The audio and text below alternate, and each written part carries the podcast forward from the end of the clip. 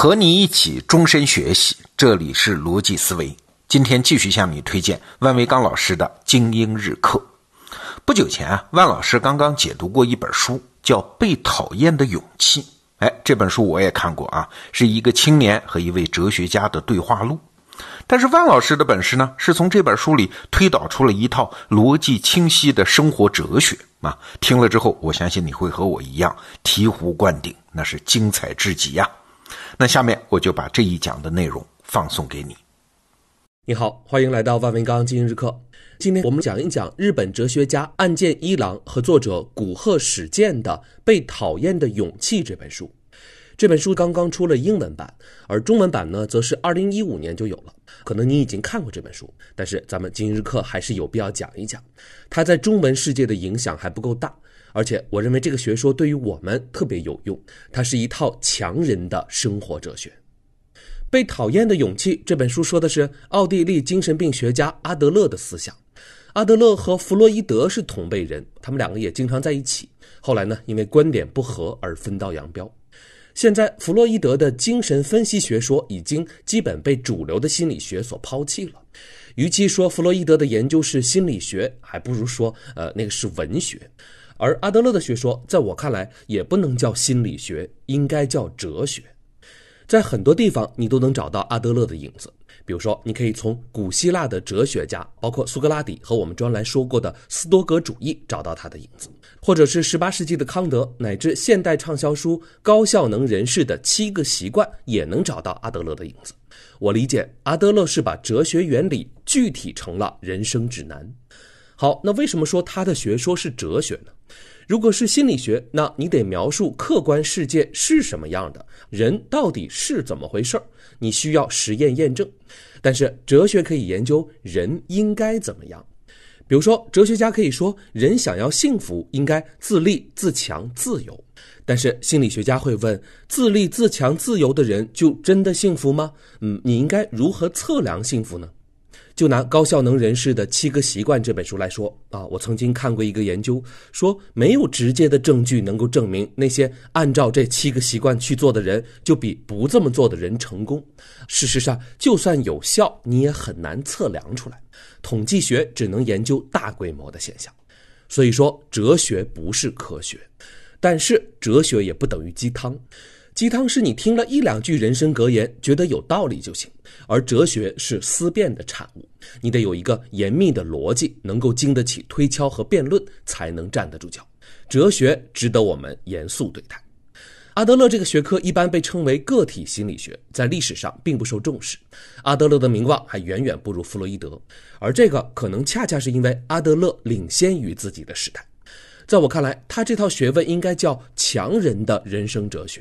越是进步社会，越是发达地区，越是强人就越会认同阿德勒。现代社会的特点是人越来越独立，越来越讲自由。用罗胖的话说呢，叫自由人的自由联合。那在这样的社会里面，你的人生应该怎么过呢？我觉得阿德勒说的就是这个话题。《被讨厌的勇气》这本书继承了柏拉图和苏格拉底的传统，这是一本对话录。书里面用一个青年人和一个哲人之间的对话来展现思想，是一种轻松的写法。而我们的解读呢，则要换一个逻辑更清晰的写法。我想从第一性原理来给你推导出这套生活哲学。根据我的理解，阿德勒或者有意识的说明，或者是默认，人生在世有三个追求是不证自明的。这三个追求是哲学推演的出发点，也就是第一性原理。这三个追求之间互相有联系，但是仍然是三个不同的方向，也可以叫三个维度。第一是人都想要进步，你看到一个好东西和不好的东西，那你自然就更想要那个好东西。听过高水平的小提琴演奏，你就觉得呃自己拉的小提琴不好，你自然就希望自己也能有高手那样的演奏水平。你现在钱少啊，你就自然想拥有更多的钱。追求进步是人的本能。想要通过努力让自己进步，这是完全健康的倾向，完全没有问题。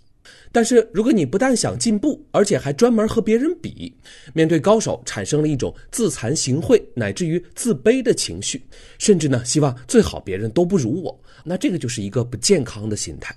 咱们之后再说。而第二点呢是人都追求幸福，这一点你没有异议。但是接下来什么是幸福呢？阿德勒有一个断言说，幸福和不幸福的关键点都在于人际关系。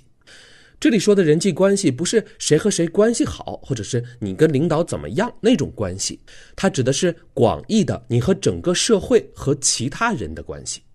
良好的人际关系会让你感到幸福，而一切烦恼的根源也是人际关系。巴拉巴西在《成功公式》这本书里面断言，世俗的成功是由社会决定的，是我们来决定你的成功。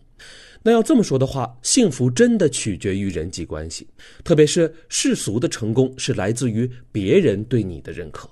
但是世俗的成功是唯一我们应该追求的关系吗？成功者毕竟是少数，难道说不成功就不幸福吗？阿德勒认为，幸福的确取决于关系，但是好关系可不等于别人对你的认可。好，这是第二点，人都追求幸福，而第三点是人都追求自由。在我看来，对自由追求到什么程度，这是区分强人和弱者的唯一标准。如果你认为自由等于财务自由，那你是个弱者。而要讨论到底什么是真正的自由，我们必须上升到康德哲学才能讲明白。我们将会看到，强者和弱者的差别，并不在于什么具体的技能，啊，也不是性格上的强势，而是气度和勇气。进步、幸福、自由，人人都想要。弱者的路线是先实现进步，才能换来幸福。对自由没有特别的要求，也许自由只是幸福感之一，是进步的结果。而阿德勒学说则是一条强人路线，这条路线先要求要有自由，自由前提下的幸福才是真正的幸福。当你知道什么是幸福的时候，你就知道人生应该怎么处理进步的问题。而要走强人路线，我们还需要一个关键思想。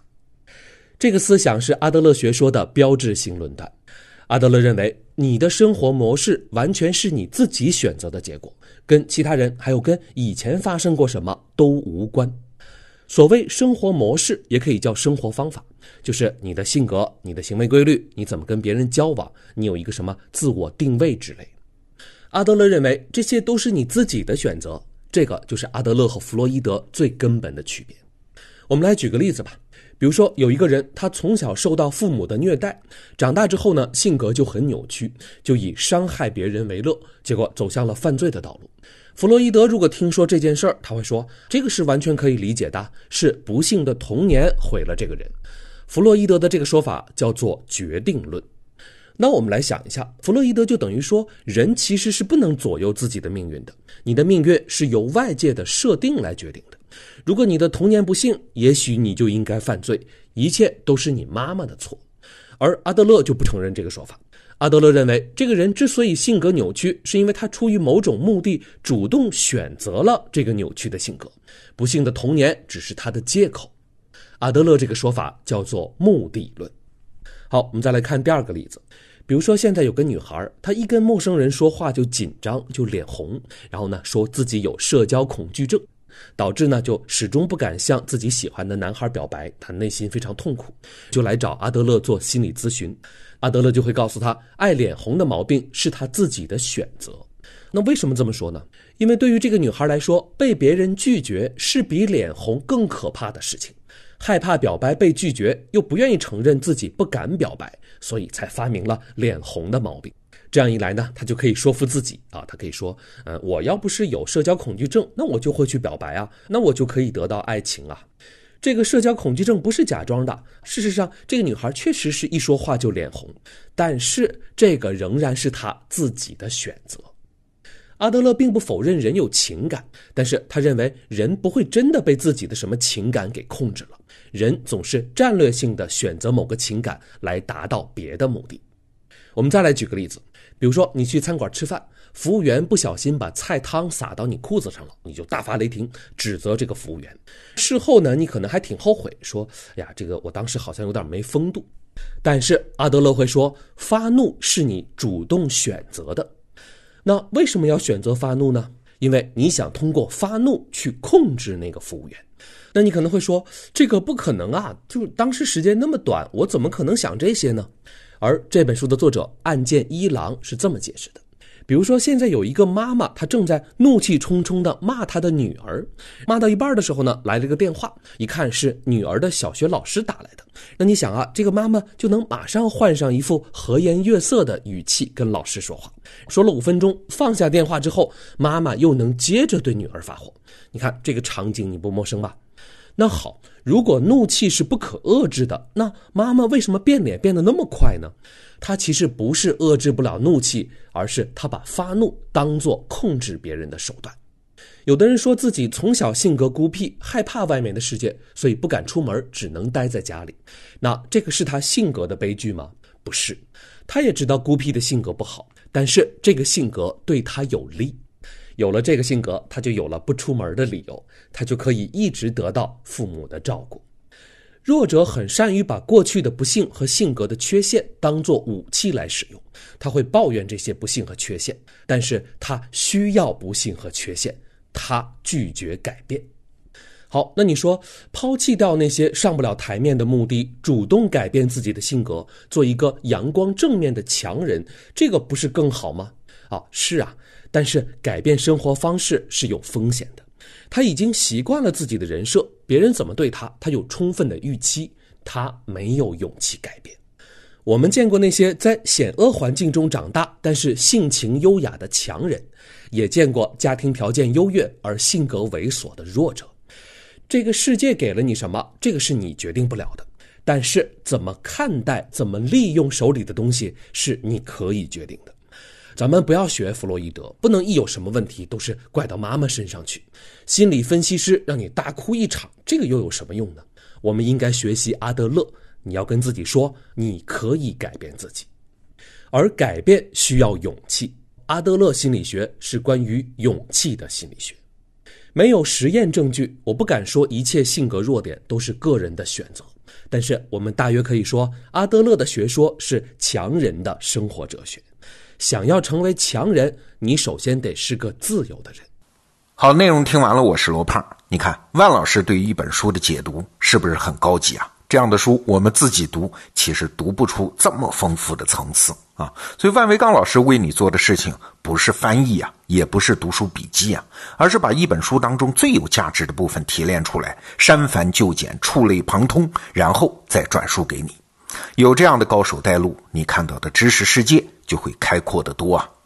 那好，你现在在得到首页搜索“精英日课”，就可以看到万老师三季的课程。好，罗胖精选，明天我们继续。